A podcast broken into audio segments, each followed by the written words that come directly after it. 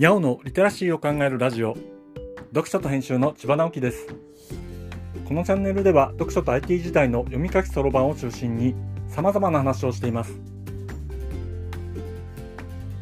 今回お話しするのはオニオンソースは万能です。というものです。金曜日は食の話をしています。メインの食材に何を使ったのかを忘れてしまったのですがこの間オニオンソースを作ってみました。メイン食材は何らかのお肉だったと思います。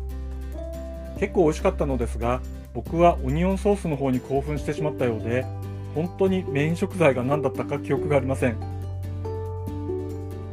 常々玉ねぎは万能食材だなと思っているのですが玉ねぎをすりおろすということはやったことがありませんでした。なんか大変そうですよね。バラバラになりそうだし号泣することになりそうだし。まあでもやってみようと決意して玉ねぎを半分に切って皮を剥いてザクザクおろしました。号泣しそうだと思いましたがみじん切りの方が涙が出る感じで案外大丈夫でした。半分に切ったものなら案外バラバラにならないことも分かりました。最後の方はおろしにくいですけど後で加熱するので多少大きいのが残ってもいいことにしました。おろした玉ねぎに砂糖酒みりん醤油酢チューブのにんにく生姜を適当に入れて混ぜてフライパンで火を加えていきます。玉ねぎは結構水分が出るので少なくとも全体の量が半分くらいになるまでは煮詰めるといいでしょう。煮詰める前のソースにお肉をつけておいて肉を焼くのと合わせてソースを煮詰めるというのもいい感じです。すがは玉ねぎ。美味しい和風ソースになります。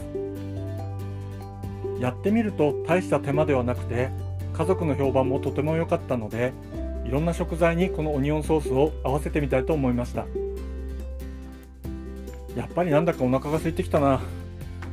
ステーキ肉買ってこようかな。今回はオニオンソースは万能ですという話をしました。今日はここまで。読書と編集では IT を特別なものではなく常識的なリテラシーとして広める活動をしています。ストア化で IT リテラシーの基礎を学べるオンライン講座をやっています。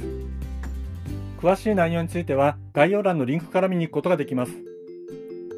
コメントは LISTEN で文字で読みたい方はノートをどうぞ。どちらも概要欄にリンクがありますのでフォローいただけると嬉しいです。